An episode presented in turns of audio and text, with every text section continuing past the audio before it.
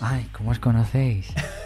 Ay, cómo se miran. Mira, estoy que muero de envidia, ¿eh? Ahora mismo. No eres gay original. Si has probado chica, no eres original. Tú has dicho que tú... Yo sí, yo sí, yo sí. Pero probar hasta todo. Y todo, todo. To- Ay, ¿qué tal? Uy, perdón. eh, Empezamos a hablar, lo típico, ay, ¿qué tal? ¿Cómo te llamas? ¿Qué haces? Se disipó el mundo de alrededor, la verdad. Ay, qué bonito, por favor. Ay, por favor, el click. Sí, hizo clic. Sí, yo, por ejemplo, tenía claro que me quería casar con él. Ay, por favor. Si te, si te estamos matando, nos vamos ya, ¿eh? Porque, por ejemplo, él y yo tenemos citas todavía. El rollo de, hoy ponte guapo, que te voy a recoger y nos vamos a ir a cenar y vamos a ir... Mira, no voy a andar por las ramas. ¿Sois pareja cerrada o abierta? Basta que dos personas sean guapas en Instagram y sean felices para que haya gente que se quiera meter en medio. ¿Me explico? Sí, sí, sí, bueno, y ha pasado. Estás escuchando Curioso de Todo Video Podcast. Con Edu Sanz Murillo. Muy buenas mis curiosos y curiosas, yo soy Edu Sanz Murillo, gracias por ver y escuchar este vídeo podcast para comentar un tema que a mí me encanta que es el amor, el amor esa asignatura pendiente que tengo yo en la vida, el amor parejil. Para ello han venido, y yo estoy muy agradecido, Ángel y Sergio. ¿Qué tal? Buenas tardes. Buenas tardes. Muchas gracias a ti. Buenas tardes, buenas noches o cuando la gente escuche esto, claro. Estamos muy contentos de estar aquí contigo. Ay, muchas gracias. Muchas gracias por traernos. No, muchas gracias a vosotros por venir. Que de verdad, muchísimas gracias por compartir este ratito, porque al final todo el mundo tiene su vida, sus horarios, al final pues te puede apetecer o no apetecer. Y yo de verdad que agradezco siempre que la gente viene a, a compartir su tiempo, que es lo más importante que tenemos. Bueno, se agradece mucho, la verdad, porque además es es divertido, sabes que te seguimos. Ay, mucha- yo Y también. nos, y nos gustas mucho, entonces es un honor estar aquí. Ay, hace muchísima ilusión, es verdad. De verdad, voy a salir hoy así.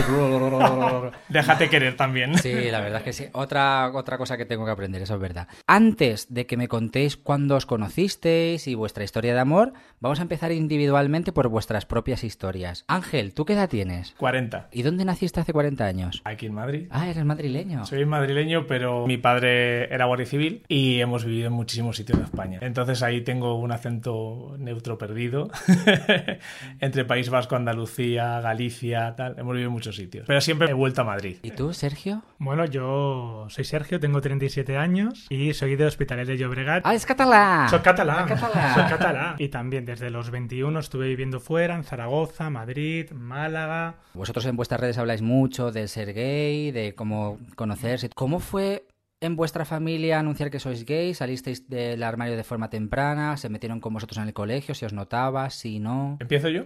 El mayor. yo lo he sabido siempre. O sea, no, y para mí no fue ningún trauma. O sea, no ha sido. No, no viví ese momento que mucha gente experimenta traumático de ay, me estoy conociendo a mí mismo y no me gusta lo que veo, o la sociedad ha hecho que no me guste y tal. Pero hubo una época ya cuando empiezas a, hacer ado- a ser adolescente y un poco adulto que, que sí que llegué a plantearme el eh, que era bisexual. Eh, spoiler, no. O sea, Que pero- existen, que existen. que- pero, existen, claro, sí, sí. exactamente. Eh, Luego hay un tabú por cosas como la que me pasó a mí, ¿no? Vas viendo que la sociedad, pues, oye, chicas que te resultan agradables, que son amigas, que las quieres, que tal, pruebas con ellas, tal, pero yo, yo tenía clarísimo que los chicos me gustaban. Entonces, pues bueno, vas haciendo lo que te resulta fácil, que es eh, lo que tienes a- alrededor, que es ligar con una chica o, o conocer a alguien y dices tú, oye, pues está bien, me siento querido, me siento tal, hasta el día que aparece un chico en tu vida y te besas por primera vez y dices, ostras Aquí es. esto es, aquí es donde tengo que estar, ¿sabes? Pero no, no viví nada traumático. Sí que es verdad que creo que a todos los gays en algún momento se nos nota más o menos. Hubo un par de, ha habido un par de casos en la infancia y no fue en el colegio ni en el instituto, fue en mi pueblo. Pero mis padres son de un pueblito de Cuenca, muy pequeñito, y yo creo que fue ahí en la adolescencia. Sí que hay un par de casos de, de, no te voy a decir acoso al nivel que se vive ahora, pero sí de gente bastante desagradable, por lo típico, que te gritan alguna vez maricón, eh, pierdes aceite o cosas de estas. Pero bueno, superado ya el, el momento y ya cuando entras en tu vida adulta y lo tienes como asumido, porque ya te digo, no fue ningún trauma, lo, lo experimentas de otra manera. Para mí, creo que lo más, lo más impactante era poder defraudar a mis padres, ¿no? A mi familia. Y dentro de lo que es nuestra época, los 80, 90, yo salí muy pronto del armario, porque se lo dije con 20 años. Ahora la gente más joven lo verá y dirá, ¡buah, 20 años! ¡Qué, ma- qué mayores! Pero para entonces sí que yo recuerdo que de- del que luego fue mi grupo de amigos gays era de los primeros en habérselo dicho a mis, a, a mis padres.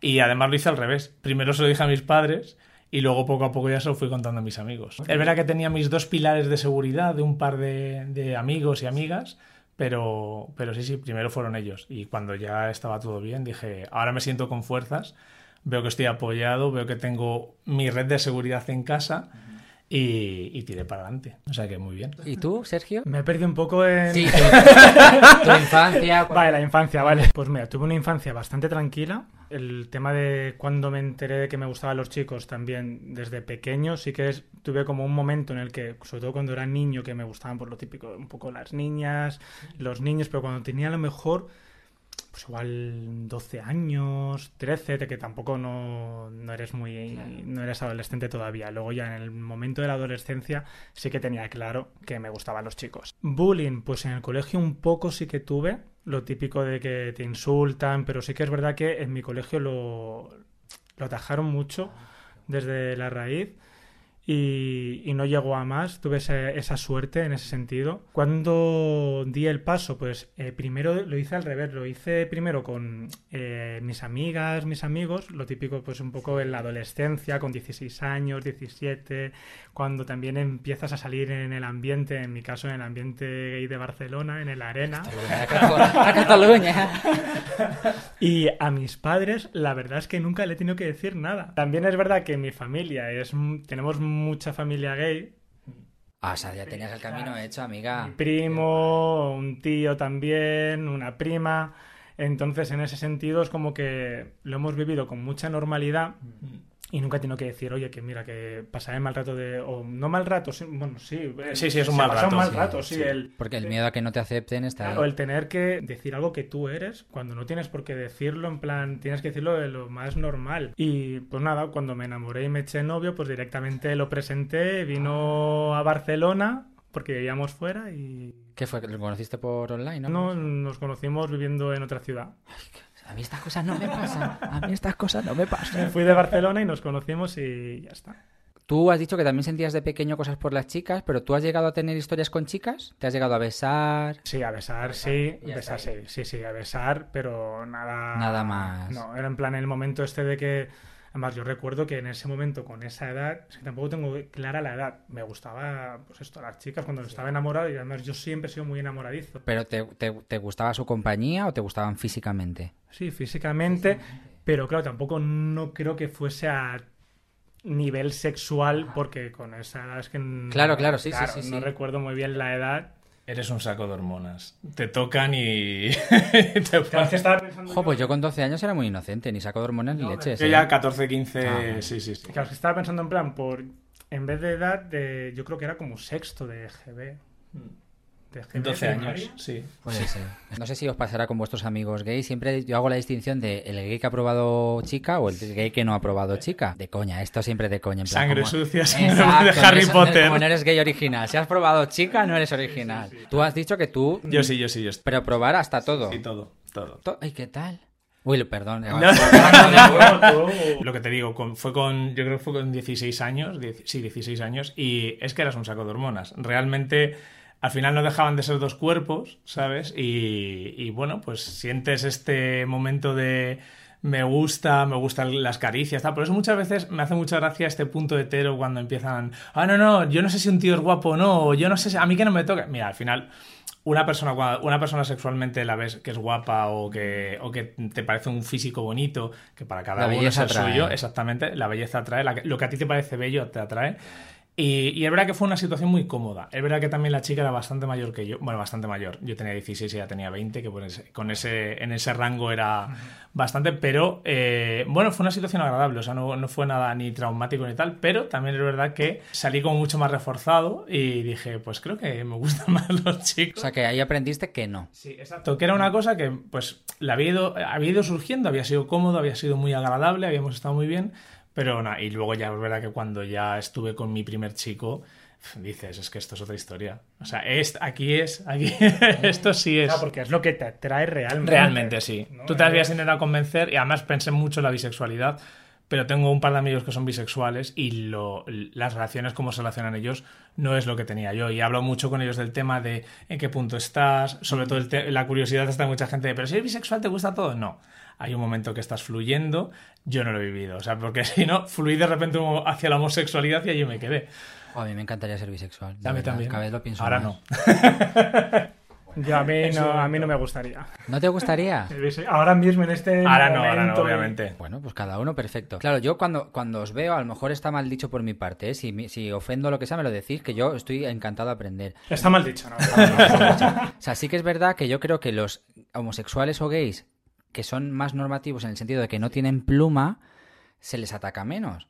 Entonces, yo, mi perspectiva es como que tú y yo podemos tener más plumas y nos puede notar más que somos homosexuales, pero yo a ti a día de hoy no te notaría que. No te haría, qué horror. No, no, no, diría. No percibes así de primeras. No eres homosexual. ¿Tú eras así en el colegio? Es decir, a ti. ¿Se te veía pluma, no? ¿O directamente se metían contigo alguna vez porque te veían con chicos? No, más o menos eh, la homosexualidad abiertamente la he vivido ya a partir de momento de terminar el instituto. Ahí hasta el instituto, pues más o menos estaba no armarizado, pero, pero casi. Sí que es verdad que yo muchas veces me veo ahora y digo, soy una persona muy normativa y de hecho hay eh, muchas veces me lo critican en los vídeos. ¿Tú, ¿Tú, de qué hablas si eres un, un, hombre casi normativo por excelencia? Y... Falta decir a la gente un hombre de oh, soy derecha. Sí, porque, porque digo que soy gay, que si no me dicen, si no fueras maricón, ¿sabes? Tal. Pero bueno, creo que todos. Algo, algo tenemos todos que da igual por mucho, siempre algo de pluma nos sale, o algún movimiento, algún gesto. O, o incluso gustos también, ¿no? Que justo. gustos. Justo, justo. Entonces, siempre hay alguien que te lo detecta. Y muchas veces, incluso la gente que es del propio colectivo y, lo rechaza completamente. Ah, es lo que estaba pensando, que incluso los que pueden llegar a ser en un futuro son los que hacen el bullying. Sí, porque yo me he encontrado saliendo por Chueca, a, que por suerte yo no lo viví, pero uno de los mayores acosadores que había en mi instituto. y luego dices, anda, mira. Y dice, claro, es que quería poner el focus en otra persona. Wow. Y dice, has hecho la vida de otra persona un infierno para que no te miraran a ti. O sea, tampoco, tampoco puedo criticarlo porque, bueno, las circunstancias de cada uno. Sí, sí, sí, sí. Pero claro, es que como desde pequeño, como la sociedad te explica o tú aprendes que eso está feo, ¿sabes? Sí, o como que te tienes que limitar o te tienes que cortar y tienes que ser como el estándar de... Pues Para no recibir las iras o no ser el foco de atención en ciertos momentos. Por eso como que te cohibes. Bueno, pues estamos en vuestra adolescencia. ¿Cuándo fue vuestra primera experiencia con un chico? ¿Tú has dicho antes que fue tu primer novio o habías tenido experiencias antes con chicos? Sí, había tenido experiencias, sobre todo en el momento este de, pues, de, salir por la noche. Pero qué libre, porque, perdona que te corté, ¿eh? porque claro, yo vuelvo a mi pasado y digo, yo es que la primera vez que vi algo, o sea, como no tenía cultura, no sabía qué hacer porque no había información, yo lo primero que vi fue en una peli gay que encontré en Canal Plus y de repente Queer as Folk. O sea, yo no sabía dónde iba la gente gay, no sabía que había más gente como yo. Pero tú eh, eres de la misma quinta de nosotros, ¿no? Yo tengo 37 años. De la tuya, sí. Sí, pero no sé, chica, debe ser que yo estaba a por uvas, pero... es verdad que, por ejemplo, ahora mismo sí que hay mucha más libertad y gracias también a las plataformas, que hay muchas, claro, muchas series, las redes sociales también ayudan mucho para dar visibilidad, pero en nuestra época estaba muy, estaba muy limitado. Por eso me sorprende que tú digas, no, yo salía con, con 17 con amigos gay. Y yo decía, ¿dónde estaban? Suerte es que al vivir en una gran ciudad conoces. Eh... Bueno, yo, nene, yo en Madrid, yo no. Pero tú, por ejemplo, en Madrid, ya sabes que en Chueca hay. yo descubrí Chueca muy, muy tarde. Yo, o sea, cuando descubrí el orgullo gay. No te sales ahí solo. Y si tu ambiente toda la vida ha sido heterosexual, a mí, incluso saliendo del armario y con mis amigos heteros, me costaba muchísimo. buscar una lógica, yo creo que como empecé a trabajar también jovencito con 18 años ya estaba trabajando, en plan lo típico en verano que acabas de estudiar y estás trabajando, pues conoces gente más mayor y pues venga, pues en este caso, en ese sentido, en Barcelona, pues venga, vamos a salir a la arena, que tanto hay eh, homosexuales como también lesbianas, eh, heterosexuales. Pocos. y también el tener un primo Sí, que tú en tu entorno era más... Pues también era, pues venga, pues salimos juntos, pero salíamos pues amigos heterosexuales, gays...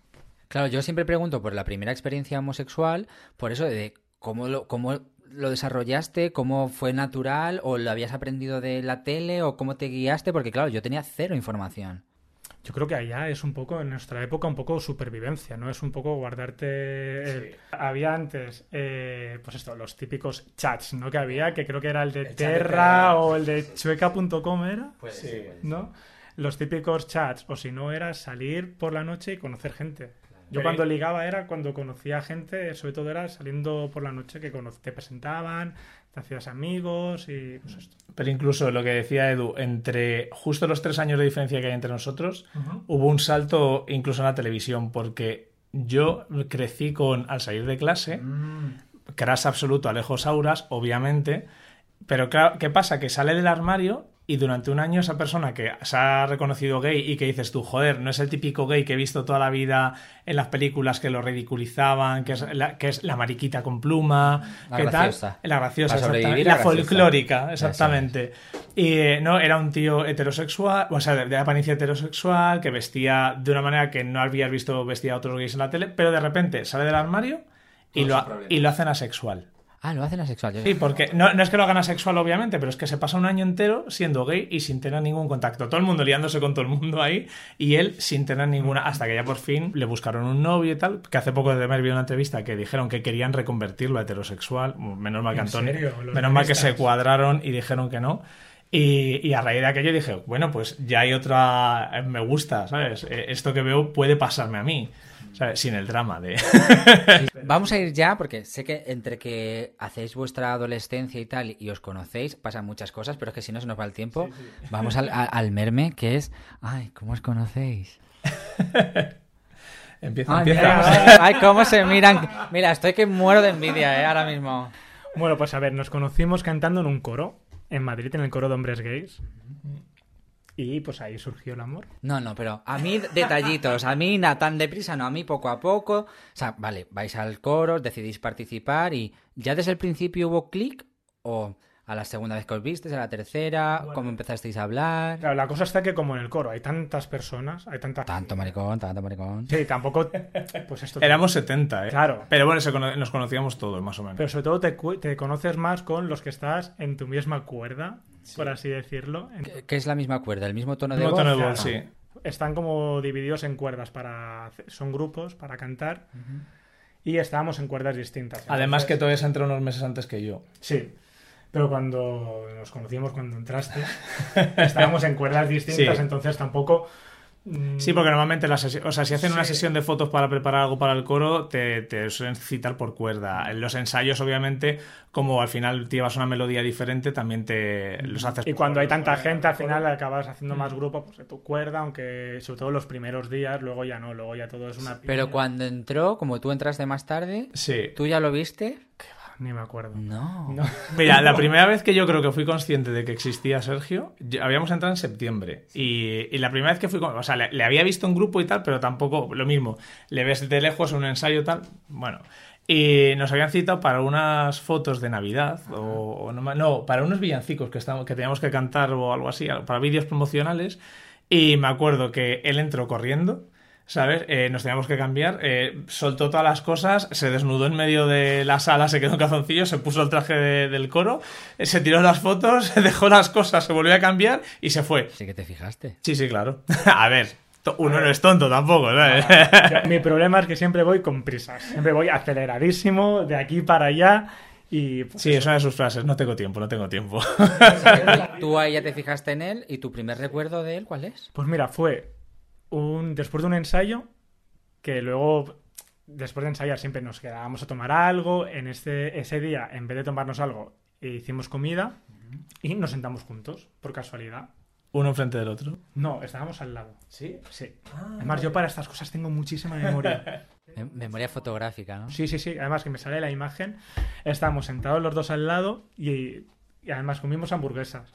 Bueno, Sí, me vale. Va, Comimos hamburguesas.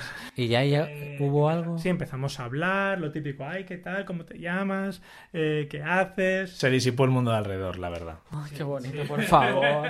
Edu, es lo típico de que empiezas a hablar y dices, ostras, eh, lo, que te, lo que te está diciendo a mí también me gusta. Ah, sí, pues me gusta. Ay, por favor, el clic. Sí, hizo clic. Sí, Sí, sí. Vale, pero en ese momento sois compañeros de coro, cada uno tiene su vida. ¿Y consciente o inconscientemente empezáis a buscar momentos o cómo sigue esto a más? Quiero decir, quiero todos los detalles.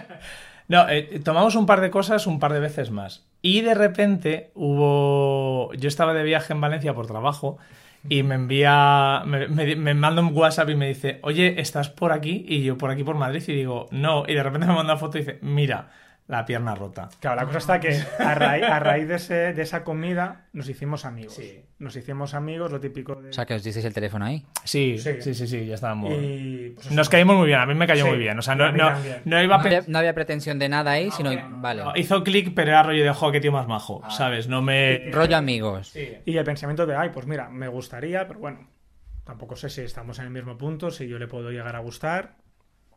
Y nos veíamos en los ensayos, luego nos dábamos algo todos juntos y, ay, qué bien me cae, me ha tocado, ay, qué majo. Siempre al final buscabas un poco ir al grupo donde estaba, tener la conversación, el. ay, Y qué a raíz este chico. de que me rompí el tobillo, Bueno, te rompiste la tibia, el peroné y el tobillo. Ay, pues yo te entiendo, te entiendo. en una ciudad que no es la tuya, tu familia no está aquí, estaba en un hospital que no sé ni cómo llegué al hospital porque, claro... O sea, tú le mandas la foto desde urgencias o cómo? Sí, Sí, sí, desde Ya has urgencias, cayolado. Sí, creo que sí, Sí, estás sí. cayulado. No tenía casi nada de batería, me acuerdo que me quedé sin batería también. O sea, que la primera persona que escribiste fue a él. Para ver si podía recogerle. Sí, Sí, sí, Ya sabía que yo tenía coche y para ver si podía recogerle. ¿Esto cuándo fue? ¿2015? 2015, sí. Sí. Principio Sí, de 2015. enero de 2015. Mm. Mm, qué Y ya a raíz de ahí empezamos a hablar más, luego me venía a visitar. Pensé, perdona que te corte, pensé que ibas a decir, y vino de repente, no sé si ¿Te has dicho que venías de? Valencia. Mí se me caían las bragas. Me hubiera, me hubiera encantado, pero no pude. Eso ya lo hice. Voy a hacer un spoiler para el primer beso. Sí. Por favor, por favor, sigamos, sigamos. Entonces seguís hablando, él te pregunta cómo estás, él ya vuelve a Madrid. Claro, yo me tengo que quedar encerrado en casa, haciendo reposo, con la pierna para arriba. Imagínate qué drama. Yo que siempre estoy de aquí para allá haciendo un montón de mil cosas. Me venía a visitar y cuando me visitaba pues era como el día más maravilloso del mundo. Y hasta que... Por favor, la gente no notará cómo se miran, porque están mirando para allá, pero de Es verdad. que es volver a recordar. Llevan desde el Qué 2... bonito. O sea, o sea, creo en el amor ahora mismo. O sea, tengo la esperanza. No, es que es es verdad que cuando lo recordamos siempre pues, nos ponemos un poco tiernos, ¿sabes? No, y sobre todo también en estos momentos que no sabes realmente si tú le gustas, si... Si dar Tú- el tú- tú paso, eres si consciente Es bonito, pero claro, sufres. Tú eres, consciente, tú eres consciente de tus sentimientos, de, ostras, me estás gustando mucho, pero yo no sé si, Si yo es ti- recíproco, si lo que... Y tengo miedo a perderte, si no es así, ¿no? Si esto que está pasando es amistad o, o son pájaros que me está haciendo yo la cabeza o realmente es que hay sentimientos. Entonces, darse cuenta es, es muy complicado. Sí, tuvimos una temporada de quedar bastante, sobre todo por... A mí también me daba, me daba cosilla porque es verdad que al estar fuera de Madrid y no, te- no conocía mucha gente en la ciudad y tal, pues iba a visitarle, pero ya te digo, no era, no era una cuestión del rollo de, ay, es que me quiero algo con él ya. Era poco a poco y tal, y va- mm, te vas mentalizando y dices, uff, parece que sí, sí, sí. Y al final llega un día en el que te das en, cuenta. esta, en esa época era como todo muy ambiguo. Porque no sabía si era en plan amistad, eh, friendzone. eh, había, sí que había mucha química y había como mucha atracción, Sí. pero uno mismo también muchas veces eh, nos ponemos piedras a nosotros mismos y pensamos, ostras, eh, me estoy haciendo pájaros, me estoy poniendo pa- me estoy haciendo pájaros en la cabeza, me estoy poniendo eh, no, que no, no me gusta, que no le gusto, que tal. Hasta que una noche que también estaba yo de viaje otra vez, en, Ella no para, ella viaja todo el día. por- por Viajaba aquí- mucho, sí. era, era área manager de una empresa de, de moda y había por toda España. Entonces, claro, al final te toca, en esos puestos viajas mucho. Y estaba en Teruel, que existe. y estaba además hablando con una, una de mis mejores amigas que, que es de aquí de Madrid, pero bueno, por aquel entonces estaba, viviendo- estaba ella en Chipre. Y yo contándole toda la historia de, mira, Laura, estoy súper rayado. Eh, buah, digo, pero claro, además yo le decía, yo creo que para él estoy en una friendzone a tope, digo, y yo me estoy montando unos pájaros en la cabeza tremendos y, y no sé por dónde va a salir esto. Total que, bueno, dejo de hablar con ella y, y de repente empieza, me, me escribe y empezamos a hablar, hablar, hablar, hablar y, y diciéndonos como medias verdades, ¿sabes? Atra- Tirando el guante ahí, ¿no? Pa, pa. Y en una de estas eran ya las tantas de la mañana y, me, y me- y me y le digo, ay Sergio, y me dice, ay Ángel. Y ya fue como, lo soltamos todo. Por- fue por WhatsApp. eh, hablando. También es verdad que los últimos días antes de tu viaje a Teruel sí, sí, sí. que eh, hablábamos mucho más. Hay como, hay como un momento Sí, en el que hablábamos cada dos por tres, eh, o cada hora por WhatsApp. Eh, yo a lo mejor subía alguna foto y, y a lo mejor ponía for you. Digo, es que esta cara que tengo es por ti. Pero claro, era como mensajes un poco subliminales. Subliminales que no lo eran. Claro, pero- por eso, pero digo, es que estoy así porque cada vez que recibo un mensaje me va el corazón a mil. ¿Qué fue? Ay, por favor, estoy viendo una... Es una novela gay. ¿Qué? O sea, yo no sé si esto es Gestopper, rojo, blanco y sangre azul. Vale, pero ¿qué decía esos WhatsApps de esa, de esa noche a las 3 de la mañana de ay Ángel, ay Sergio? No, eh, ahí empezamos a hablar de. Pues yo, yo creo que tengo. O sea, creo que aquí está pasando algo. ¿Quién dijo eso? Él. Él, él fue. Y él te dijo, Ángel, creo que está aquí, aquí está pasando algo. Y no es el ave. No, exactamente. Y lo- eh, ay, y ya Sergio. vi que también Era correspondido. Entonces ya fue como esa noche, una liberación nos ¿Y liberó. os llamasteis? Y estuvimos hablando tal. Y luego, después de colgarse a él, llamé a la santa de mi amiga, que era la santa de Chipre, contándote la historia. Tía, que mira, ¿qué tal? Te tienes que ir a Madrid. Te tienes que ir a Madrid. Y a la mañana siguiente, habiendo dormido tres horas, eh, GPS con la dirección de su casa. ¿Creéis? Ahora seguiremos con la historia y no sé, a lo mejor yo me pongo un poco metafísica, pero ¿creéis que esto es el destino? Uf. Eh, a ver, es que. ¿O que en todas las múltiples variables, si no hubiera sido él, hubiera sido Tú otro? no crees en el destino, partiendo del destino. No creo en el destino. Vaya. Pero ya ahora que lo has dicho, yo creo que sí que era el destino. No creo que tengamos un, un destino escrito de decir te va a pasar esto sí o sí, ¿sabes? Creo que hay muchas variables que influyen en el... eh, ¿Quién te dice que no existe un multiverso de verdad?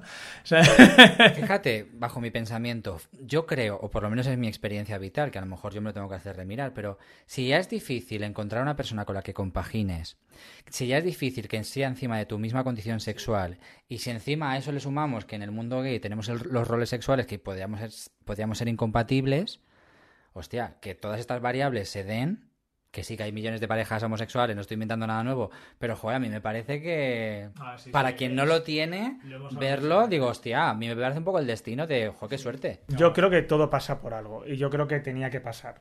Sí. Que, tenía que teníamos que conocernos y que tenía que pasar. Ver, yo- yo- yo- Y, por ejemplo, a ti también te pasará, o no sé si te, Mira, te- esa si te ha frase la pasado. odio, que el otro día no vino sé aquí la si- huesito y le decíamos, odio esa frase, ¿cuándo me va a pasar? No, yo cuando- Pero cuando menos te lo esperes o... Cuando tenga 80 años el taca-taca. No, pero no tienes que pensar así. Yo siempre digo que tenemos que aprovechar todas las etapas. Cuando Yo- se está soltero, pues hay que aprovecharlas y hay que disfrutar, conocer. eh, también es una pasada. Cuando se está en pareja, pues las también... primeras citas, el tal... Claro, sí, las primeras citas, el conocer, el- también las sombras que hay, porque también no dejamos de ser un poco reflejos del uno del otro. Sí. Todo se ha dicho yo cuando lo conocí a él, no sé si llamarlo destino, universo o lo que quieras, dije, creo que es este chico. O sea, no, de verdad, de Ya, verdad. ya llegaremos a él. ¿Cómo sabemos eso? Teníamos, yo por ejemplo, tenía claro que me quería casar con él. Ay, por favor. Si te, si te estamos matando, nos vamos ya, ¿eh? No, no, no nos vayáis, no os vayáis. plan, hombre. Yo creo que va a ser el, el podcast más largo, ya lo siento la gente. El, el de más azúcar también. Vamos, lo que sea. Cuando hicimos el primer mes, que estábamos en Girona, le regalé un libro de todas las conversaciones de WhatsApp desde la primera... Dos libros. Y no habéis traído ese libro, claro.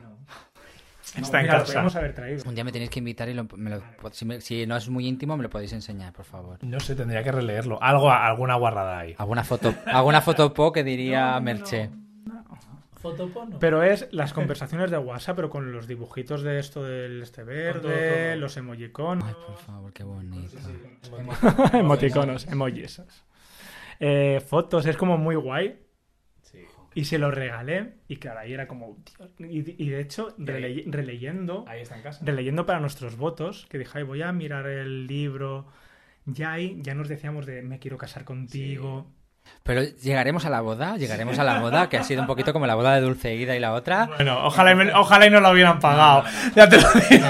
Pero volviendo a esa conversación de WhatsApp, de oye, ¿qué dice Sergio? Yo creo que aquí está pasando algo y tú dices, Sí, que diría la otra. Claro, porque estábamos ya hablando de madrugada como a las 3 de la mañana. Era como, eh, aquí pasa algo. Lo confirmáis, os llamáis por teléfono, tú llamas a tu amiga y el día siguiente... Seguimos hablando sin... Ah, bueno, claro, es que yo encima tenía una cita a primera hora con un cliente. Entonces Seguía en Teruel. llegué con unas ojeras hasta aquí. Ella me hablaba. Tú estabas flotando. Le decía, sí, sí, sí. Nos mandábamos fotos, él me mandaba fotos de, con las ojeras y yo, ay, qué guapo, estar guapísimo. Yo le mandaba, pues mira, estoy haciendo rehabilitación en la piscina de la... ¿Cómo era? De la, la Jiménez Díaz.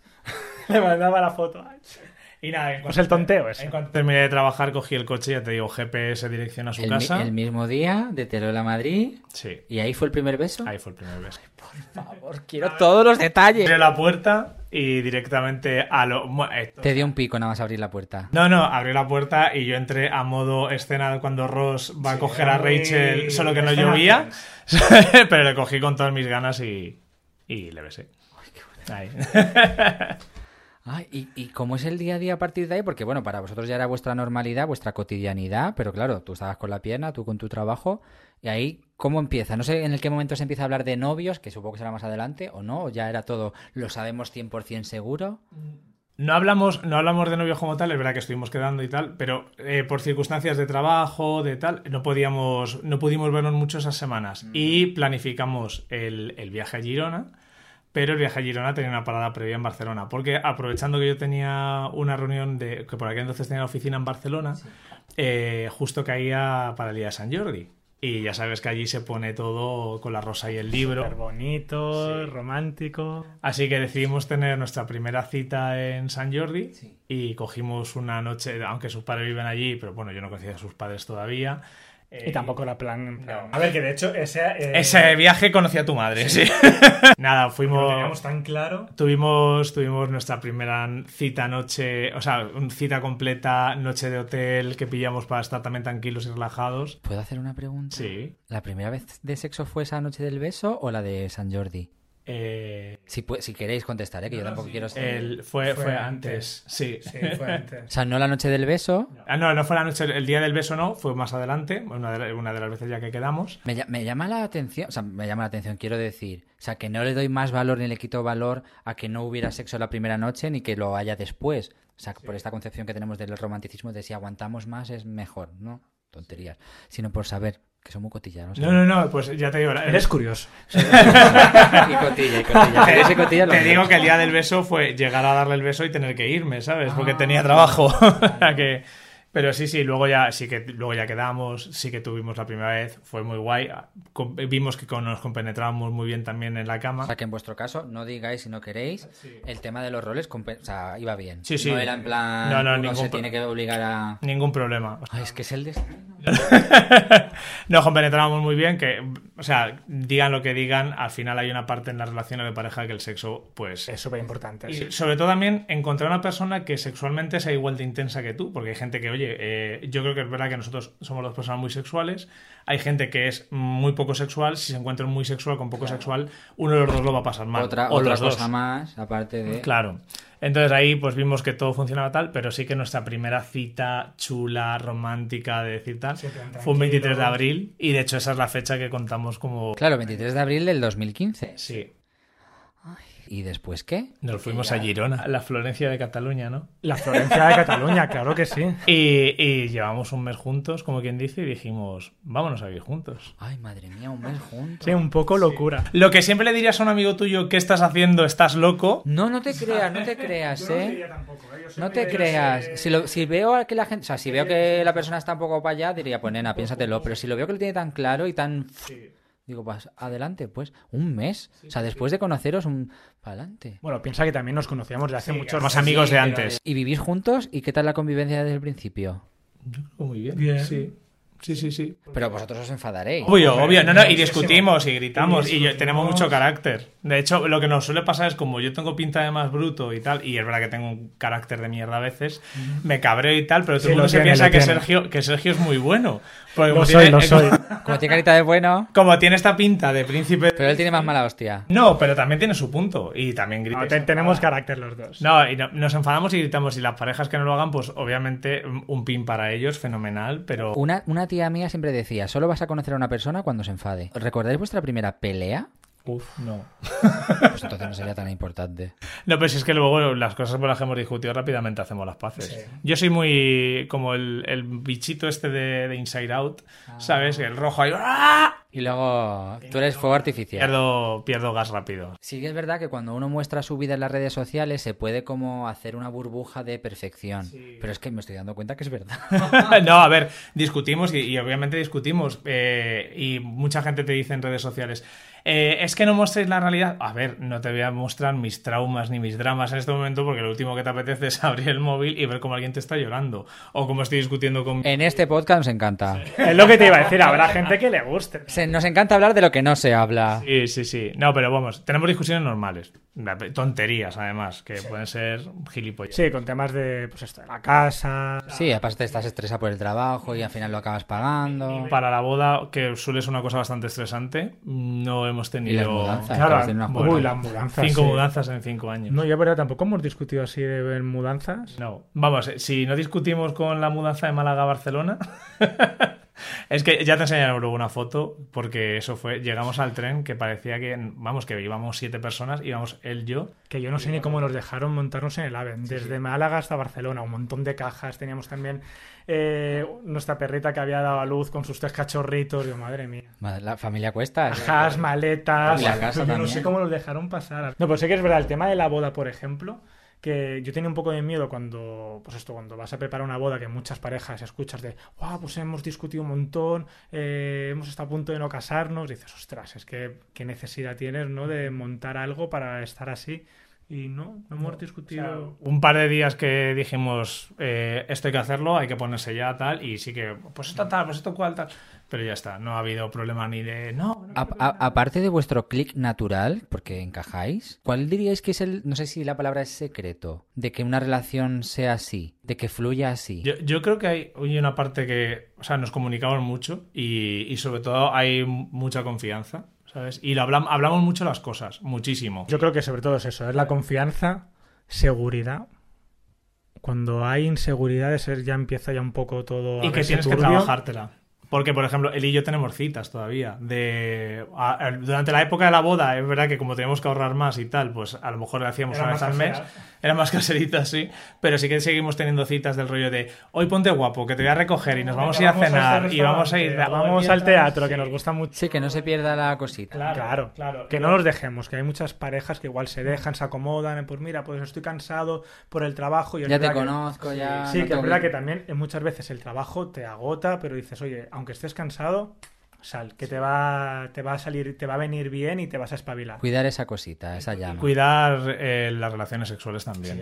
Cuidar las relaciones sexuales. Sí, esto de el- de repente alguien que se da cuenta que lleva un mes sin, sin follar con su pareja, dices, igual que has tenido tiempo para estar 20 minutos, 25, una hora mirando Instagram, Sí, o para ir eh, al gimnasio también. o para ir al gimnasio tal, también preocúpate, joder, yo, O ir a comprarte ropa. yo le veo sin camiseta y, y yo digo, joder, qué suerte tengo, porque por lo que escucho alrededor, a mí mi marido me sigue poniendo muchísimo, ¿sabes? Yo le veo y digo, ¡buah! Y lleváis ocho años. Sí. Sí, sí, sí. Y, y- y es eso, es, es, creo que es una parte muy importante también de la relación, pero sobre todo el mantener un equilibrio, ¿sabes? Porque es verdad que hay gente que de repente hace clic y dice, ya está, rápido, ya quiero acabar con esto. Un rapidito, o como...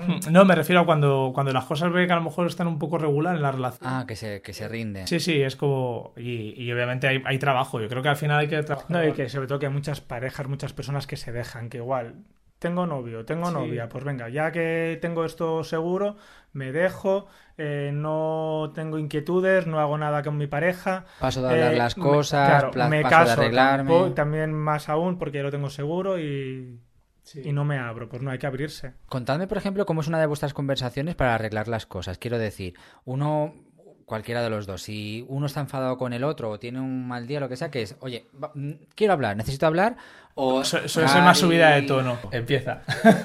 A ver, es que nosotros gritamos, gritamos mucho cuando... A ver, gri- gritamos no a nivel de los A vecinos bien en la casa, pero sí que es verdad que con el tono alto. No sé qué.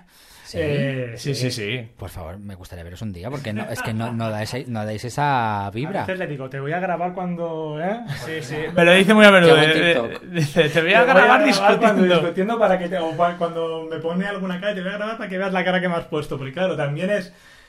Yo, yo que- soy muy que- expresivo, ese es el problema. Claro, pero es como todo. Si tú hablas mal, ¿cómo vas a contestar tú? Pues en el momento, es verdad que tenemos que trabajar de, pues venga, no caer y hablar con tranquilidad, pero en ese momento que te pilla, pues esto, pues tú también, ¿qué? O sea, que fuego artificial y luego ya os calmáis y, oye, que lo siento. Y yo tengo la suerte de que en este caso mi suegra está de mi lado, porque él, él cree que yo me pongo, ¡guau! Tal, no sé qué, tal. Que es verdad. Pero yo soy consciente de Pero es ello. verdad que mi madre siempre va a favor de él. No, y él- Eso es muy bueno, eso es muy bueno. Sí, claro, pero a mí- conmigo quién. Porque como te toca una suegra que vaya sola a lo suyo, malo. En su mente, él cree que es así. Cariño, estamos discutiendo y tenemos que solucionar esto. Por favor, vamos a hablarlo como dos adultos. Y no es así, es como, pa, porque no sé qué, porque no sé cuántos. Pero lo, lo que hemos dicho son tres minutos de fuegos Explosión. artificiales. Y luego hablar, oye, ¿te has dado cuenta de Sí, esto? sobre todo también el saber pedir perdón, que es súper importante. sí, sí, sí. A mí me pasa que cuando a lo mejor, además yo te pido mucho perdón. Sí, porque Que te no te- equivocas mucho. Bueno, pero también me gustaría que cuando Es te broma, equivoques broma, tú, también me lo pidas.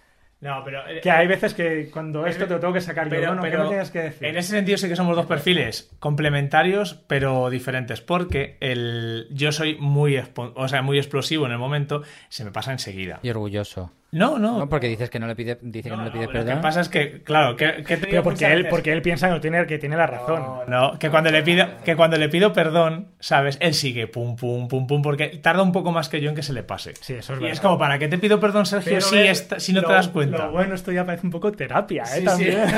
Bienvenidos a Curioso de Todo. Curioso de todo, edición psicólogo. Sí, que lo bueno también es esto, es el darse cuenta. Pues oye, son cosas que hay que trabajar y ahí tienes razón.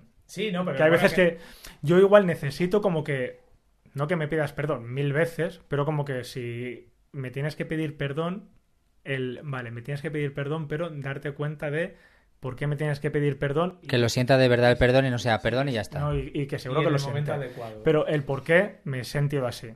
Al igual que tú, el por qué te has sentido así. Sí, validar la emoción de la otra persona o el sentimiento. Sí, pero también es verdad que uno mismo tiene que pensar y tiene que saber pasar página en plan de, oye, pues venga, ya, es verdad, ha pasado, No, y que tienes tampoco me dura tanto ya. No, y que tienes que pensar que lo haces con tu pareja, que al final, si no es una cosa muy dramática, rollo de algo que te ha hecho muy, muy, muy gordo, eso al final piensas es una tontería de discusión, no te puedes ir a la cama enfadado. ¿Sabes? Que alguna No, vez que- te ha podido pasar, pero no tiene No, que ser pero- así. Y luego nos decimos alguna bromita, nos Sí. damos algún abrazo. Quita ya, hierro. mucho, tal, besito. Alguna broma sexual. Y ya está. Ya todo arreglado. ¿Sois el mejor amigo del otro? Sí. O sea, para mí sí. Para, para, para mí. No, pero que tenéis esta cosa de que mi pareja es mi mejor amigo. Yo creo que tenemos bastantes mejores amigos, tenemos muy buenas. pero nosotros somos mejores amigos aparte de novios. Pero, fíjate- Bueno, maridos, es claro, es que todavía Sí. Eh, sobre esto de los amigos nos hemos dado cuenta y lo hemos hablado mucho en la luna de miel. Ha habido momentos en los que veíamos parejas, claro, coincides en resort de estos de luna de miel, coincides. Y, y le decía a él, digo, fíjate, porque estamos comiendo a lo mejor y él y yo estábamos comentando, ah, pues mira, y ayer cuando vimos a los Baby Shark, cuando hicimos no sé qué, vamos a ir a hacer buceo a tal, tal. Y veías parejas que... Y no nos aburrimos. Exactamente. En plan de que tenemos, aunque estemos 24 horas juntos y más en la Sí. luna de miel que estás, o cuando estás de vacaciones, 24 horas, no te aburres. Y le decía, fíjate, ella a él le estaba contando lo que llevaba puesto la última influencer a la que estaba haciendo scroll ella. Él estaba mirando para otro lado. Digo, ha terminado de hablar ella y él empezó a hablar de la alineación que piensa hacer para el comunio y tal, y ella estaba pasando de su culo. Digo, entonces ahí es un punto de comunicación. Creo que hay- tienes que tener intereses comunes con tu pareja. Y sobre todo, pensándolo así, eran parejas que llevaban juntos o juntas desde Casi muy niños. jovencitos. Que a lo mejor estaban 27 años recién casados y llevaban desde los 16 juntos. Aburridos ya. Pero porque no tenían cosas en común. Habían ido creciendo. Y también era un poco por lo que toca, ¿no? En plan de, pues ya tienes una edad, pues tienes que estar. Casado. Y más cuando a lo mejor eran de, de algún pueblo. O de ciudades más o de pequeñas. ciudades sí. más pequeñitas, sí. Es como la cultura de novios, me caso, tengo hijos Y- y me divorcio. No. Pues no sé si queréis tener hijos. Bueno, por ahora es estamos, algo que no nos... estamos bastante Sí, tranquilos. que no nos obsesiona, Sí. que O sea, no, no sentimos, o sea, conocemos muchas, pues, eh, al final Instagram es verdad que nos ha abierto el Es mundo. súper bonito, ¿eh? Ser padre. Muy duro, ¿eh? Muy duro. Muy duro, muy bonito, sobre todo muy duro. lo- Cada vez lo vamos escuchando más y se nos quitan las ganas de ser padre. Mm, pero hemos conocido muchas parejas que era como la meta en su vida, parejas homosexuales, la- no, no- no lesbianas porque es, para ellas es más sencillo, pero dos hombres que su meta en la vida como ser padre tal, y parece que es como el único objetivo y es como, ¿y qué pasa si no llega? ¿Sabes? No, a ver, también es bonito tener metas y tener, pues oye, mi sueño es eh, Sí. ser padre, pues me parece súper bien. Y hay, sobre todo hay que respetarlo. Pero pues estamos muy bien. Si tuviéramos un hijo, una hija o hije, hijes, eh, intentaríamos ser los mejores padres. Pero a día de hoy... Nos llama, de momento nos llama. Pero ahora No. estamos bien. ¿Sois dos chicos guapos? Bueno, gracias. Además, dentro de lo que es la comunidad eh, homosexual, pertenecéis, creo, si no me equivoco, como a dos tribus que se llaman diferentes, ¿no? Tú podrías ser más twink Sí. y tú más nutria. ¡Wow! No sé, no tengo mucho pelo. Mira, no voy a andar por las ramas. ¿Sois pareja cerrada o abierta? Cerrada. Pero estáis en las redes, os habrá llegado mucha tentación. Bueno, y muchas fotos. Las tentaciones de fuera, hostia, ¿cómo se lleva eso? Porque sois dos personas muy sexuales. Eh, sobre todo teniendo sexo. Sí. O sea, si tenéis mucho sexo, evitáis la tentación fuera. Bueno, A ver, también es verdad que- Eres no. consciente de lo que tienes en casa. Claro, cu- cuando eres consciente, te atrae, no tienes la necesidad a lo mejor de, O sea, tú tienes. A ver, buscar a otra persona. Pero, es, pero- perdona que te corte, es que el- no sé, no, no quiero hablar en general de todo el mundo, pero basta que dos personas sean guapas en Instagram y sean felices para que haya gente que se quiera meter en medio, ¿me explico? Sí, sí, sí, bueno, y ha pasado. Sí, pero tampoco ha pasado tanto. Bueno, no, pero a ver, la, la historia, nosotros lo hemos hablado siempre. O sea, tú a lo largo de tu vida con tu pareja, y, y quien diga lo contrario, creo que miente, vas a conocer gente. Y va, va a cruzarse por tu camino gente que sexualmente te va a resultar atractiva. O sea, eso, eso es así. Sergio va a conocer chicos que le, que le diga, oye, pues qué chico más mono. Todos, o los que- tres, O pueda pensar. Sí, o pueda pensar. A- Así es la vida. Si estuviera soltero, pues podría tener algo con él, yo lo mismo, tal.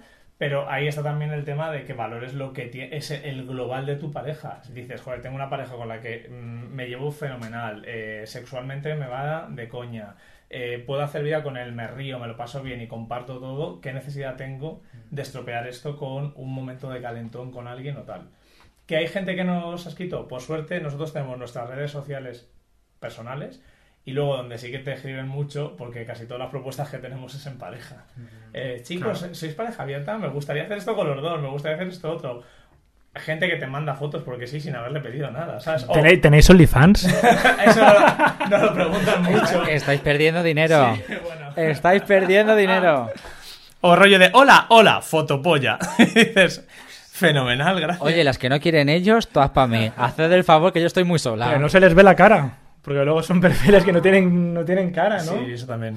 Eso nos ha pasado más de una vez. Entonces, Entonces, saber sí, con quién estás hablando. hay mucha gente. O que saber si es tuya. Eso. Hay mucha gente que te tantea y nos lo preguntan mucho y tal, y es lo que digo, a lo mejor. Pero tampoco tanta, tampoco... Bueno, ahora menos, yo creo, pero al principio cuando empezamos con la cuenta, sí. Había bastante. Fíjate, ahora que tenemos un poquito más de seguidores. Eh, bueno. Pero bueno, al final es esto, es la, la gente lo intenta, lo habla y, bueno, amablemente, dependiendo también de cómo sea el mensaje, eh, contesta y tal. Que, oye, ¿quién te dice tú que dentro de 20 años eh, no decides abrir tu pareja, No, o estás divorciado, o Sergio se queda viudo, porque yo soy muy torpe y puede ser que me... Por favor, toca madera, nena. Nena, por favor, esta historia tiene que durar hasta que yo me muera. No, pero soy muy, es- parece que soy un poco despistado. Entonces... Y, y nada, por, pero por ahora sí somos pareja cerrada. Vosotros os comunicáis mucho. ¿Se dio esa, esa conversación? Ángel, no quiero abrir esta pareja, o ni siquiera se habló porque no había necesidad de... En plan, no quiero abrir esta pareja, no sé... Es que no sé si hay como una ABC de las parejas de decir, vamos a hablar esto. Y estas son nuestras leyes. Que... Bueno, habrá, pa- habrá parejas que sí, que a lo mejor digan, pues oye, yo quiero tener pareja abierta. Eh, No, no, o decir simplemente, oye, que, que sepas que yo solo voy a estar contigo y solo quiero estar contigo. No sé si o, creo en, o creo en el poliamor.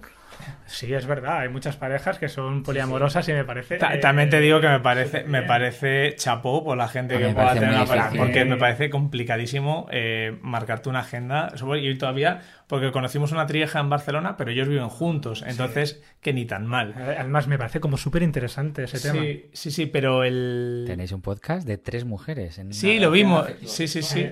Y de hecho me, me resultaba eh, muy curioso el tema de dos vivimos juntas, una vive fuera de casa. Pero luego ya al final iba a mudarse. Sí. Y a mí lo que me sorprendía era como, pa, pa, hablaban muchísimo de todo, de cómo se sentían. Por eso decía que si en vuestra pareja hay esta cosa de, toca hablar de esto, mm, vamos a hablar de lo otro, estos son los pilares fundamentales de nuestra relación. Sale O la. Sí, cuando van saliendo, Sale- sí. sí, sí. Y, y según han ido saliendo ciertos temas, pues los hemos ido hablando. Pues esto a lo mejor el tema de las parejas abiertas, el tema de, de sexo co- de otras personas, o del tener hijos o no tener hijos, el si te quieres casar o no.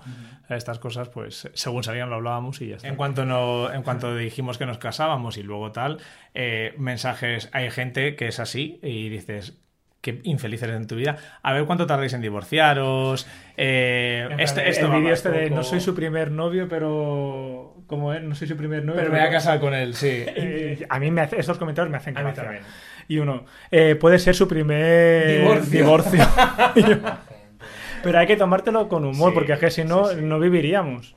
Dices, pues oye, si es feliz haciendo ese comentario, pues muy Claro, bien. otra gente que te dice firmas y abrirás la pareja, tal. Es como, bueno, pues ya está. O sea, es tu pensamiento. ¿Ves? Pues eso decía, digo, cuando la gente ve a gente guapa y feliz, quiere...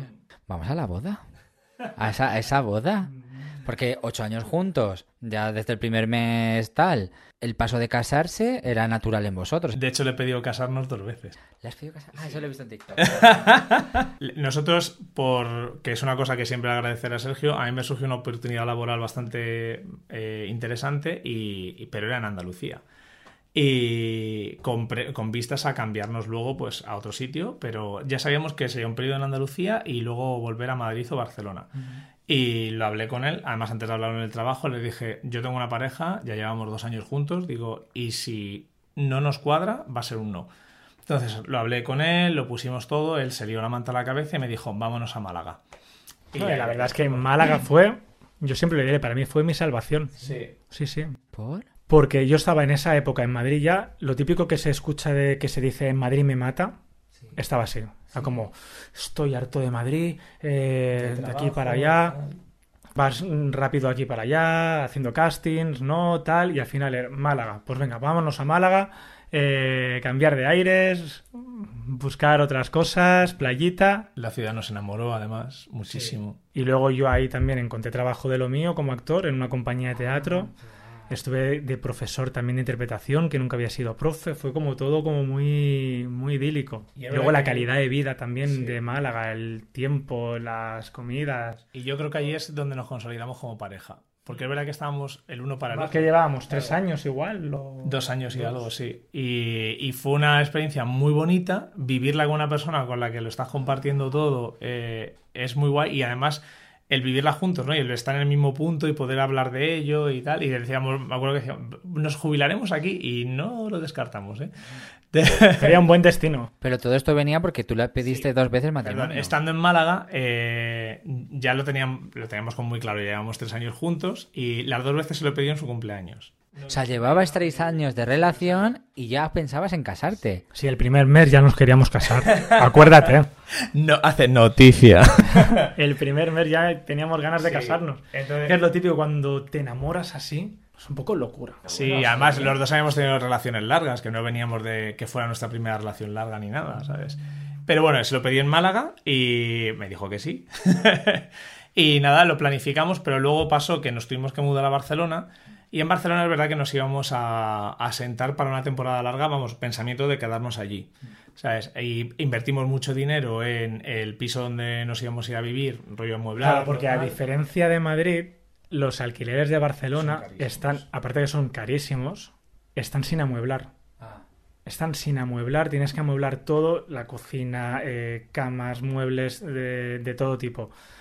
Eh, y aparte, no son particulares, es por agencia. Tienes que pagar que si fianza, un mes de fianza No, no, o dos meses. que me- tres meses de fianza, ¿sabes? Bromas aparte, nos pidieron un piso en Sans. Cuando llegamos, eran 8.900 euros para entrar a vivir. Una O sea, rollo del primer mes, entre fianzas, tal, no sé qué, decías tú, pero vamos a ver, ¿qué persona tiene 8.900 euros para Y esto era el 2018, imagínate Sí. ahora cómo tiene que estar. Y nada, en, Ba- en Barcelona estuvimos dos años y, y justo ahí eh, ya estábamos, estábamos mirando para comprarnos una casa en Barcelona, porque estábamos muy pensados en asentarnos allí. Sergio de allí, tenemos allí. También fue bonito volver otra vez a Sí. tus orígenes, estar con tu familia. Pudo amigos. disfrutar los últimos años de su abuelo también, que fue muy bonito. Y, y nada, y estando allí, sí que ahí me pusieron en la mesa un antiguo jefe una oportunidad mucho mejor de lo que teníamos. Y dije, joder, es muy buena. Y me dijo, pero es que es en Madrid. Y nos volvimos a liar la manta a la cabeza y nos vinimos para acá. Y, y claro, en todo esto, no- buscando el alquiler de la casa, encontramos una casa muy guay. La compramos para reformar porque es era, era la casa de los Monsters, pero con muchísima luz, ventanales, techos altísimos, tal. Claro, ya estabas invirtiendo dinero y de repente apareció la pandemia. Que las bodas se gasta mucho dinero. Entonces, o tienes ahorros o. Por lo menos la boda que queríamos hacer nosotros. Que luego, obviamente, cada uno puede- puedes hacer una boda desde 0 euros hasta el infinito. ¿sabes? Pero sí, sí. Y luego ya, pues aprovechando ya cuando ya tenemos la casa, ya estamos, llevamos aquí viviendo, pues el año pasado dije, creo que es el momento de volver a... Ay, por favor, dime cómo se lo pediste.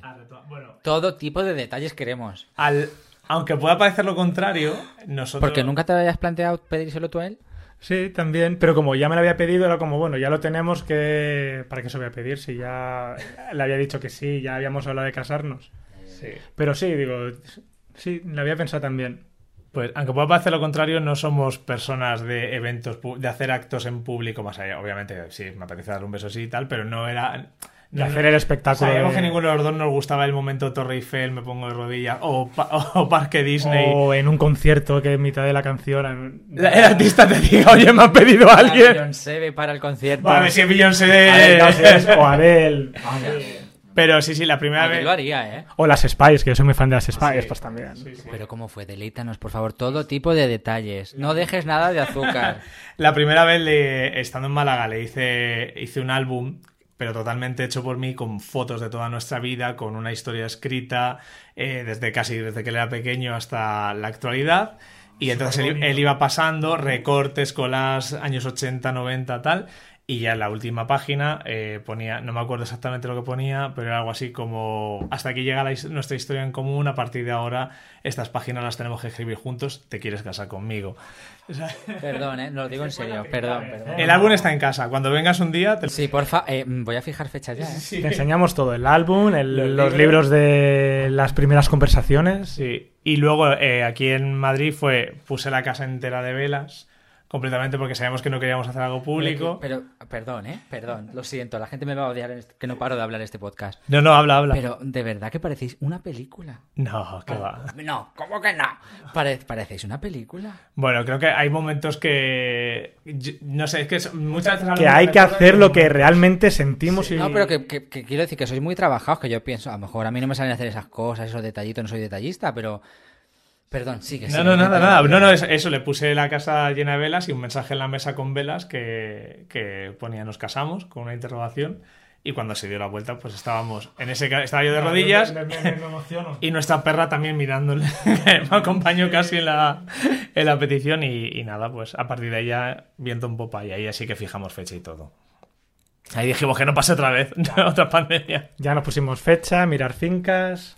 Y a lo mejor es una pregunta tópica. ¿Cómo es, ¿Cómo es organizar una boda gay? Igual que una boda hetero, entiendo que no habrá mucha diferencia. En este caso, porque ya también hay heteros que dicen, bueno, yo prefiero casarme por el juzgado y luego hacer una ceremonia. En vuestro caso fue igual. ¿no? Sobre todo, y esto además lo escribimos el otro día en, en redes, hay que asegurarse que los proveedores con los que vas a trabajar son gay friendly. Ah. Uh, Sí, importante. Sí, sí, sí. Sí, porque nosotros hemos tenido mucha suerte, pero sí que es verdad que. O sea, hubo una finca en concreto que me gustó muchísimo, que le escribí. Y me contestaron rápidamente. Y le volví a escribir para fijar una cita. Y me volvieron a contestar. Entonces les dije, vale, perfecto, pues para la cita, este es el teléfono mío y este es el teléfono de mi novio. Por favor, llamadnos tal, porque era así. eh, no nos llamaron. Volví a escribir, les dije, a lo mejor no les ha llegado el correo. Les volví a escribir con copia a mi correo del trabajo.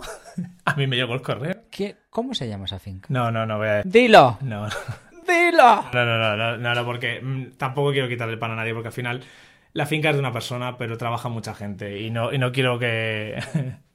Y también nos pasó pecado. con, con, con una empresa ¿Qué auto mail? ¿Qué mail? ¿Qué diría la otra? ¿Qué con una empresa autocares también nos pasó. Ah, bueno, sí, con la misma empresa que contrató mi hermano. Que, que hicieron un- nos hicieron un ghosting tremendo. Pero bueno, luego es verdad que por suerte lo- Sí, la gente con la que hemos trabajado ha sido maravillosa. Muy, muy bien. Muy guay. No tenido más problemas, ¿no? No, anecdótico. Mucho lío, muchas decisiones, pero vamos al día de... A no ser que queréis contar algo del proceso de la boda que sea... No, no, no. No, la parte burocrática que me parece un infierno. Sí, porque tienes que. el- el- la cita en el registro civil, la cita si quieres casarte por- en un ayuntamiento, que además te dan como una- unos 48 horas de margen. Nosotros al final cogimos el registro. La ceremonia, la verdad, que la hicimos en la finca, no la hicieron nuestros hermanos y tal, pero bueno, la, la legal la hicimos en el registro. ¿Y fue ese mismo día por la mañana o fueron unos días antes? Un día, dos días después. ¿Dos días después? ¿Cómo que dos días después? O sea, hiciste la ceremonia antes que... Oh, eso nunca lo había visto yo, fíjate. Sí, eh, un tema de luna de miel también. Para tener los 15 días. Ah, para que empezara a contar desde... Ay, chica. Que si no, perdemos ahí tres días o cuatro. Sí, sí. No, pero bueno, muy bien. O sea, ya te digo que en ese caso la parte burocrática que luego tienes que pedir. Por suerte, como ahora está todo informatizado, incluido cosas que estaban en los registros en papel, te mandan casi todo por, por email. Pero, pero sí, ¿Y la, la noche de antes, juntos, separados? Juntos. todo junto. Nada de estas tradiciones antiguas de... Sí, lo que hablábamos. El, hasta los trajes los hemos cogido juntos. Sí, lo he visto, qué bonitos, qué guapos ibais. Gracias. Sí, muchas Son muy gracias. bonitos. Es que pues, si no puedes ser un cuadro. Porque al final con una chica de blanco pega hasta un Sí. arlequín. Pero claro, dos chicos, imagínate que uno va más... No, de verdad, yo invito a la gente que vea las fotos de vuestro Instagram y vuestro TikTok. Qué bonito. Gracias. No, y fue una boda súper bonita, súper emotiva, divertidísima. Implicamos mucho a la gente y yo creo que la gente lo agradeció mucho. Por suerte, mi hermano se casó el año anterior y hubo un consejo que nos dieron, su mujer, que muy acertado, que es buscad un plan B bueno. Es decir, no tiene por qué llover, pero si un día en todo el año te llueve, justo el nuestro, dice que el plan B sea bonito, porque ellos vieron una finca que a ella le encantó, pero cuando, cuando fueron a mirar la parte B por si llovía, dice, es que era horrible, era horrible decir. Qué buen consejo. y en nuestro, en nuestro caso, la finca sí que el plan B era muy bonito. El salón era súper chulo Muy guay. y se quedó muy bien. Es que quedó... Pues ya, ya tenemos tres cosas que hacer. Me enseñáis los álbumes. Y ahora quiero el, el vídeo. También quiero ver el vídeo porque habrá vídeo. No lo tenemos todavía. Bueno, pues... Tenemos los grabados por amigos. Esto es lo malo de los fotógrafos, que tardan mucho en enviarte los fotógrafos de boda, que es algo que no entiendo. Que tarden hasta cinco meses. Bueno, porque tendrán muchas bodas y muchas imágenes. Bueno, y entonces, esa noche antes de la boda, dormís juntos y tal, y hay nervios y os acostáis de madrugada, o dormís como lirones a pierna suelta, no hay nervios. Pues mira, más nervios hubo durante la semana. Durante la semana y sobre todo por el tema del tiempo. Del tiempo, de tuvimos que cambiar varias cosas, de pues comprar pasminas para las invitadas, porque claro, del calor a un poquito de fresquito, pues esto, preparar las cosas, los regalitos, eh, que no nos va a dar tiempo a hacer esto, a hacer lo otro, ensayar. Y luego ya, sí que es verdad que el día de antes, como ya lo teníamos todo, Estábamos súper relajados. Sí, hicimos, hicimos una preboda con... Con los amigos que hablaban en, En en la, ceremonia sí, y nuestros padres sí. y sí, Éramos muy poquita íntimos, gente. 30 personas.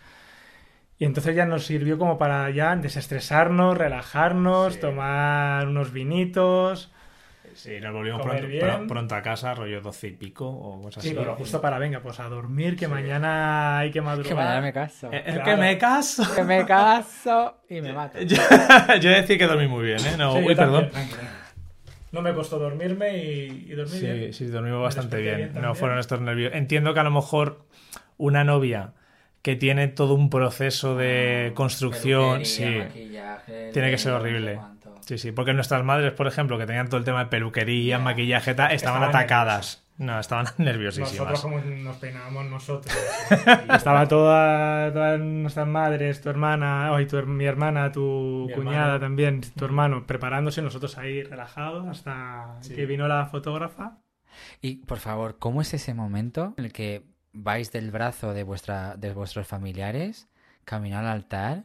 ¿Eso va a cámara rápida, cámara lenta? ¿Lo disfrutas? ¿No te da tiempo? ¿Estás llorando? ¿Qué pasa? Una pasada. Lo que nos pasó fue que como empezó a llover, claro, empezó a llover como media hora antes. Pero Tuvimos, sí, paró. Tuvimos que cambiar todo en la, en la carpa.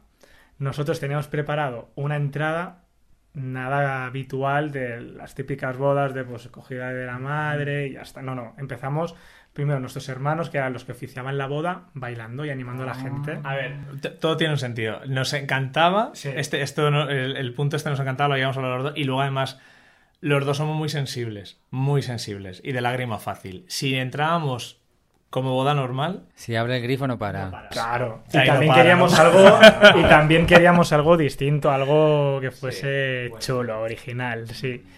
Y esto, entraron nuestros hermanos bailando, animando, luego Nuestros padres sí, con nuestros padres con nuestras nuestras perritas y luego ya nosotros con nuestras madres, pero también entramos Bailando. bailando con la música y claro, al a llegar al altar, Claro, lo que nos estabas preguntando de los sentimientos, como tuvimos que cambiar la entrada, no la habíamos ensayado esa entrada, no sabíamos si la música iba a llegar, al final fue como, venga, vamos, eh, vamos para adelante, Sí. y no sé, salió tan bien, sin nada de nervios, porque era como, eh, tenemos que sacar esto. Sí, estabas ya en el momento. Estábamos en el momento presente, tenemos que sacar esto, Claro, como esto ya me lo sé, ¿sabes? vamos a disfrutarlo y salió todo genial. Yo creo que a partir del momento en que nos pusimos los trajes estábamos hiper tranquilos. O sea, incluso con lo de la lluvia. El momento en el que pusimos los trajes y decidimos hacer el cambio de todos los escenarios de agua. Sí, es que no te queda otra, tienes que centrarte y decir, pues oye, hay cosas que no dependen de ti. Siempre se dice que cuando se celebra una boda, los novios como que no les da tiempo a disfrutar nada. ¿Vosotros disfrutasteis vuestra boda? En plan, tienes que atender a unos, atender a otros, comer no sé qué, ahora que te hacen una sorpresa, ¿te da tiempo a de verdad absorber el momento? Tuvimos una conversación sobre esto porque él estaba muy preocupado del rollo de... En "Es la que- India". Es que no... Después, Sí, eh, pero porque por suerte la disfrutó. Pero ya habíamos hablado de esto antes, porque era rollo. eh, Sergio, vamos a tener 10 horas de boda y hay 130 y pico personas. Te sale una media de 4 minutos por persona. Claro, pero aún así ¿Sabes? te sabe mal, porque Claro. Eh, la disfrutamos y me lo pasé súper bien y sí que es verdad que estuvimos con todo el mundo, pero te quedas con ganas de más. claro, dices, ostras, eh, por ejemplo, con fulanita o con fulanito, he estado muy poco, he estado eh, 10 minutos o no, no 10 minutos, pero entre... eh, Como que no estás bailando, porque estás bailando un rato, luego tienes que hacer otra cosa.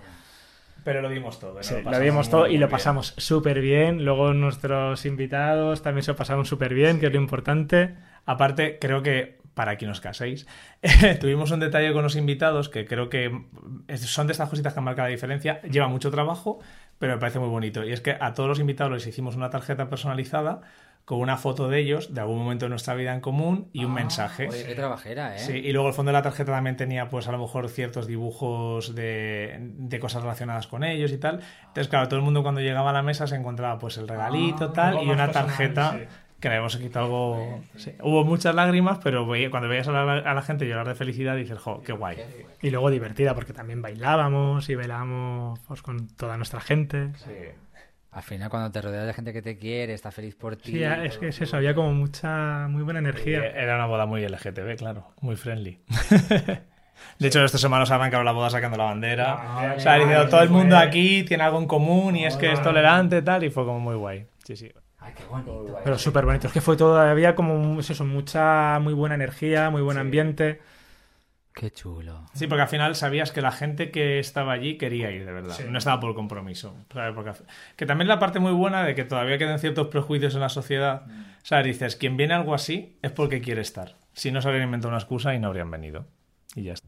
¿Pero lo dices por ser boda gay o por sí, ser boda sí, en sí, sí. general? No, por ser boda gay. O sea, sí. yo creo que... A ver, por suerte en nuestro entorno no mm, creo que no hemos tenido invitados de ese tipo, pero sí que conozco casos de gente que se ha casado y, oye, pues a lo mo- no puedo ir, y la excusa es una excusa de mierda, ¿sabes? Y dices tú, a lo mejor no está todo lo cómodo que pensábamos. Sí, sí. Claro, es que depende de las familias. Depende, en este caso, hemos tenido suerte por nuestras familias, pero es verdad que existen muchas realidades. Sí. Y no es nada fácil el hacer o el tener un, tu propia boda cuando eres gay. Todavía había un caso también, no sé si vi Instagram, TikTok o algún sitio de estos, que lo mismo, era un chico que le pidieron amablemente a una amiga que fuera a su boda, pero que no se llevara a su pareja porque había niños. Y era como, pues no voy a ir a tu boda. Cariño, si tengo a mi novio desde hace cuatro años y, tu, y tus primos pequeños no pueden verlo, no voy a ir a tu boda. Es fuerte. Mm. Mi hermana se va a enfadar conmigo, pero yo me acuerdo cuando se casó él que yo le dije, Ay, pues voy a ir así vestido. Y se llevó como un poco las manos a la cabeza. Y a mí eso me dolió mucho. Porque al final, si somos hermanos, que sí que luego todo perfecto y todo tal. Pero son este, este tipo de cosas que la gente no se da cuenta de lo, del daño que te pueden hacer, que luego es no es que sea una chorrada, pero porque luego lo superas, pero que no te permita tu hermano, porque piensa que a lo mejor le vas a poner en vergüenza o quieres que salga todo perfecto para tu pareja y piensas que eso se va a llevar a lo mejor el foco, lo que sea, que luego era un, un- un traje de chaqueta estampado, que no iba ni con falda ni con historias, que podría haber ido maravilloso. O con tacones. Sí, pero este tema, uff, es verdad que no se habla mucho, pero es como, es tu boda, vale, es tu boda, pero me dejas ser yo mismo, ¿sabes? De hecho, un amigo nuestro nos preguntó, dice, oye, ¿puedo ir a, a vuestra boda con tacones, tal? Digo, con tacones, las uñas pintadas, lo que quieras. Digo, que pero quieras y con collares, lo que tú te recomiendo, va a ser tu primera vez en tacones, no lo hagas. Más que nada porque puedas disfrutar. Porque exactamente, digo, o llévate unas bambas. Eso te haces un María Jiménez y bailas descalza, pero... Igual. Digo, si, si vas cogiendo los tacones en casa y te los pones, perfecto, por nosotros Claro, encantados. eso es lo bonito de nuestra boda, que todo el mundo podía ir como quisiera. Exactamente, menos de blanco. En la boda de, de mis amigos me dijeron, Edu, nos gustaría que tú la oficiases junto con el primo de- de- del novio, de Pablo.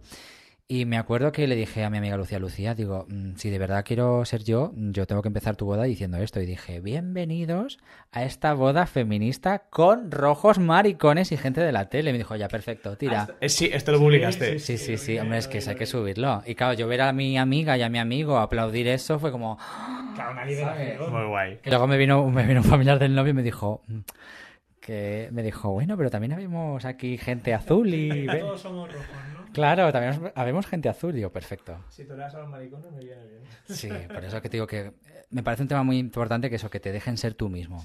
Tu propia familia o, tu- o la familia que tú creas, que son tus amigos. No, te- la verdad es que nosotros tenemos suerte porque tenemos nuestros amigos, muy amigos y nuestra familia y, y han sido siempre un apoyo Sí, para nos nosotros. respetan. Sí. Que al fin y al cabo la vida es eso, es respetar, respetarnos. Como viva el otro o la otra. Vosotros, aparte de esto que me comentabas tú de la finca, al, al ser una pareja tan pública, por así decirlo, ¿os habéis enfrentado a momentos duros? O sea, por separado en el colegio, sí, pero momentos de bullying o momentos de acoso por ser pareja gay. No. ¿No? Qué guay. Creo que hemos tenido suerte y, Pues sí, y no, incluso no- nos ha tocado nos vivir.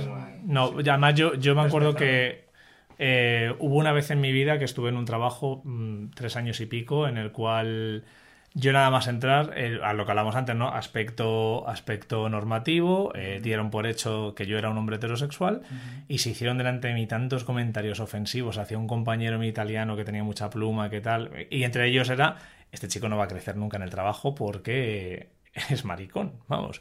Y dije yo, bueno, digo, no es que me vaya a quedar aquí eternamente, pero el tiempo que esté, prefiero tal. Y me mantuve en el armario en ese trabajo durante tres años. Y dije, una vez en mi vida y nunca más. Y en todas las entrevistas de trabajo que he ido posteriormente, siempre saca el tema de si mi pareja, mi, mi novio o, mi, no- mi novio que se llama Sergio, por si acaso no has entendido bien que acaba en O la palabra, eh, porque dije, quien me quiera me tiene que querer como tal. Y si soy un profesional que me quieres en tu empresa, eh, no quita nada el que yo sea homosexual. Y decirlo de lo más natural posible, porque si ya lo decimos con un poco de miedo, con... No es como que ya parece que se crece. Pidiendo permiso, pidiendo perdón. Hay que, yo lo digo siempre con normalidad. Sí, pues mi marido a- ahora, antes mi novio. De hecho, de hecho hay siempre hago un guiño a las nuevas. Yo en mi, en mi empresa ahora llevo una división grande y en todas las incorporaciones nuevas hay un día que reúnen a todos los nuevos cada X tiempo y hacemos un hacemos una presentación ¿no? para que entiendan cómo funciona la estructura de la empresa. Y siempre, siempre, siempre, eh, eh, en algún momento saco, digo, sí, porque tal cual mi marido, eh, en ese caso antes era mi novio, pero para que la gente que está dentro sepa que hay un ambiente bastante relajado con ello y que pueden ser ellos. Aunque independientemente de cómo ser luego como profesional, claro. Sí, y que hay que dar visibilidad. Es que est- estas relaciones existen. Sí. Oye, hay que hacerlo todo de lo más natural posible. Si quieres venir al podcast a contarme tu historia, ya sea para desahogarte o porque crees que puedes ayudar a los demás, mándame un mensaje privado a Instagram o un email a edusanzmurillo.gmail.com. Te espero con los brazos abiertos. ¿Que de- ¿Habéis estado a gusto? Muchísimo. Pero como si te conociéramos de... De toda la vida, sí, sí. Que muchísimas gracias por venir. No sé si os... A ti por invitarnos, que nos hace muchísima ilusión estar aquí. Pasado Es súper bien. Y... Sí, sí. Pero yo por mí seguiría, ¿eh? Otro día seguimos en vuestra casa, ¿eh? Que enseñadme por favor las alianzas, por favor. Que se vean bien. Ay, Qué bonito. Que seáis muy felices, muchísimas gracias. Muchas gracias. Y voy a despedir el podcast. Bueno, mis curiosos y curiosas, hasta aquí este vídeo podcast con esta pareja matrimonio gay maravilloso. Ya sabéis, si os ha gustado el vídeo, dadle a like. Si estáis escuchando esto en Spotify, dadle a seguir y comentar lo que queráis. Gracias por estar ahí y nos vemos en el próximo vídeo. Un besito. Chao. Chao, Adiós. gracias. Estás escuchando Curioso de Todo Video Podcast con Edu Sanz Murillo.